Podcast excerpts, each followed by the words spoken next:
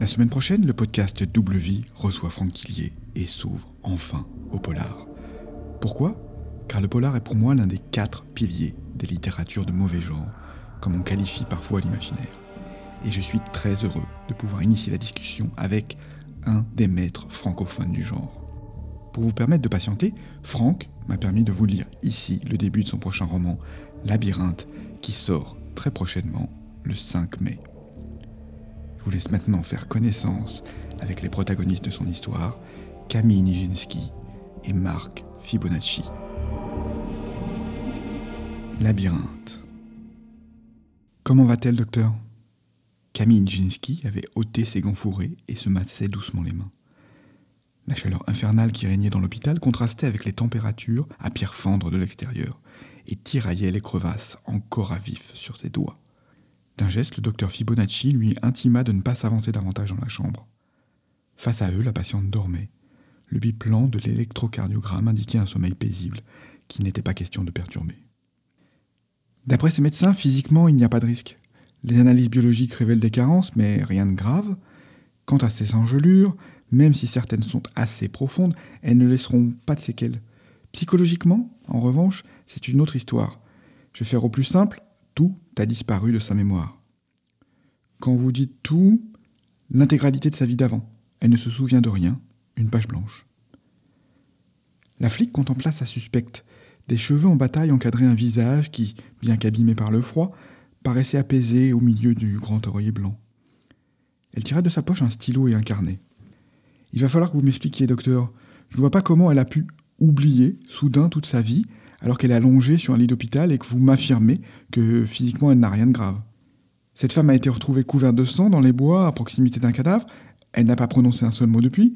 Et maintenant, vous m'annoncez qu'elle ne se rappelle rien Elle ouvrit son carnet, visiblement encore vierge de toute annotation, d'un geste sec. On n'a rien, ni sur elle, ni sur la victime, ni sur la circonstance de cet horrible drame. Personne ne connaît cette femme, personne ne l'a jamais vue, on ignore d'où elle sort. Se réfugier derrière une amnésie est peut-être un moyen de nous dissimuler qui elle est ou de fuir ses responsabilités, non?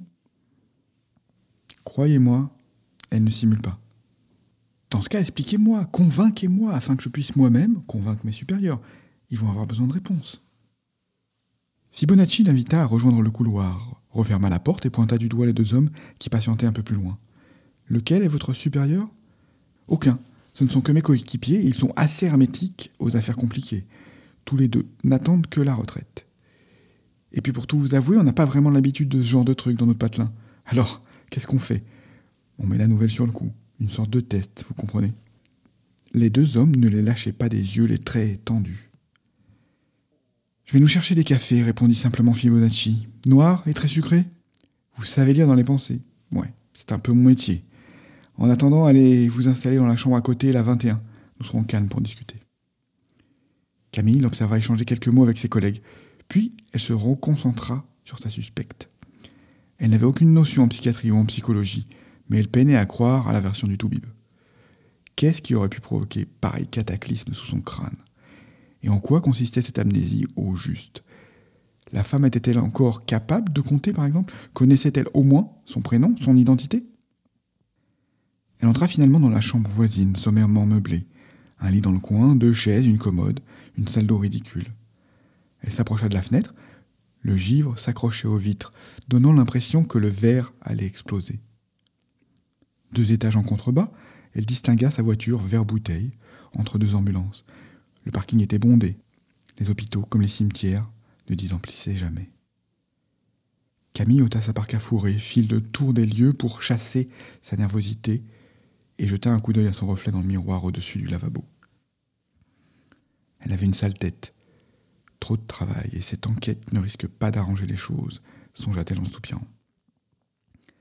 Elle avait l'impression d'avoir vieilli de cinq ans, sans doute à cause de ses yeux d'ordinaire si bleus qui paraissaient éteints, et de la morsure du froid qui malmenait sa peau. Elle tira sur sa lèvre inférieure pleine de gerçures, frôla l'arête de son nez du bout de l'index. Tu es trop maigre, ma grande, beaucoup trop maigre. Puis elle rajusta le col de son chemisier crème, et boutonna le bas de sa veste assortie dans laquelle elle flottait, afin de se redonner de la prestance. Elle n'aurait su dire pourquoi, mais depuis son arrivée, le psychiatre la mettait mal à l'aise. Sûrement, ce profil d'aigle et ses pupilles d'un noir intense qui semblait pénétrer au plus profond de l'âme. Marc Fibonacci entra avec deux gobelets fumants et repoussa la porte du talon. Asseyez-vous, mademoiselle Nijinsky, je vous en prie. J'espère que vous avez du temps. Ce que je vais vous raconter, c'est comme ouvrir un roman à suspense particulièrement sombre et en prendre pour 500 pages de montagne russe. J'ai tout le temps qu'il faudra. Il est important que nous établissions la vérité sur cette affaire. Ah, la vérité. Fibonacci marcha jusqu'à la fenêtre où elle se trouvait quelques minutes plus tôt. Il garda un instant le silence, son gobelet au bord des lèvres, puis il se tourna vers elle. Le cerveau humain peut déployer les plus incroyables stratagèmes pour protéger l'esprit. Il s'adapte sans cesse, se reconstruit sur ses ruines. Il est même capable de se piéger lui-même, de faire passer des souvenirs inventés pour réels. De nous persuader, par exemple, que nous avons été agressés à la cantine quand nous étions collégiens, même si cela ne s'est jamais produit. Savez-vous comment on appelle ce phénomène? Absolument pas, je ne suis que policière. La paramnésie de certitude, la conviction du déjà vu, du déjà vécu, une pure invention de l'esprit. Alors, où se situe la vérité là-dedans? À partir du moment où vous croyez que le passé que vous avez en mémoire est le vrai passé Il s'installa en face d'elle après avoir pioché un objet dans sa poche. Vous jouez aux échecs, mademoiselle Nijinsky? J'en connais les règles tout au plus. Elle portait ceci sur elle, un fou du camp noir. Camille manipula la pièce en bois, haute de 5 cm. Où ça, sur elle, nous n'avons rien trouvé et. Elle m'a parlé, l'interrompit Fibonacci d'un air grave avant d'oublier la patiente, m'a expliqué ce qui s'est passé de A à Z. Camille manifesta sa stupéfaction. Pourquoi Fibonacci ne les avait-il pas avisés plus tôt de cette information capitale? Elle avouait le meurtre? C'est plus compliqué que ça. Je dois vous confier qu'au cours de ma carrière, je n'ai jamais été confronté à un cas pareil. J'en ai pourtant croisé des patients, mais elle, elle est hors du commun. Il reprit la pièce d'échec et désigna le carnet que son interlocutrice venait de poser sur ses genoux. Vous avez raison, écrivez.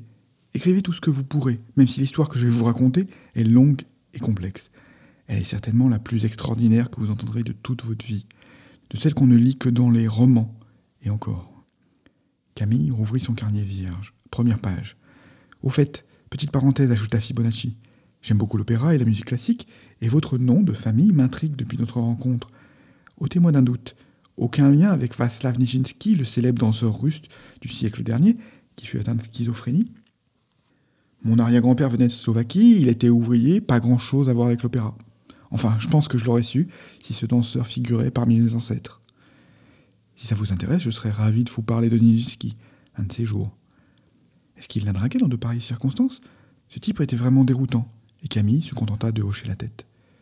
Revenons à notre affaire, continua-t-il, comme si de rien n'était. Vous devez savoir qu'il y a cinq protagonistes dans le récit que je vais partager avec vous. Toutes des femmes. Écrivez, c'est important pour la suite. La journaliste, la psychiatre, la kidnappée, la romancière. Elle inscrivit scrupuleusement, les unes sous les autres, les identités, et se demanda si l'une de ces femmes était celle alitée de l'autre côté de la cloison. Probablement, mais laquelle? La journaliste, la kidnappée peut-être? Dans ce cas, avait-elle été la proie de l'individu au visage réduit en bouillie à coups de tisonnier? Était-il question de vengeance? Il y avait eu un tel acharnement, de la pure folie.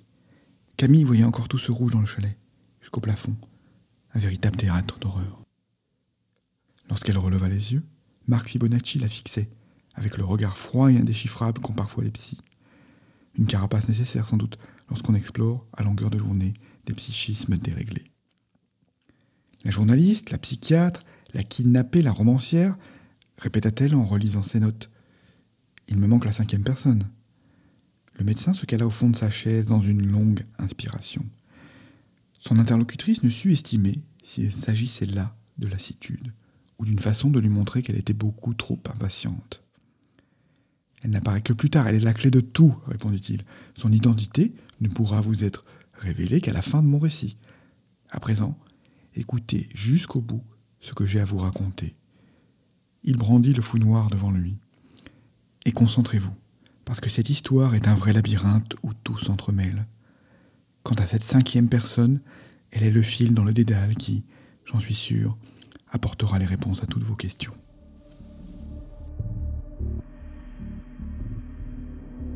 Voilà, j'espère que cette lecture vous aura intrigué et donné envie de lire la suite de Labyrinthe ou l'un des autres romans de Franck Tillier.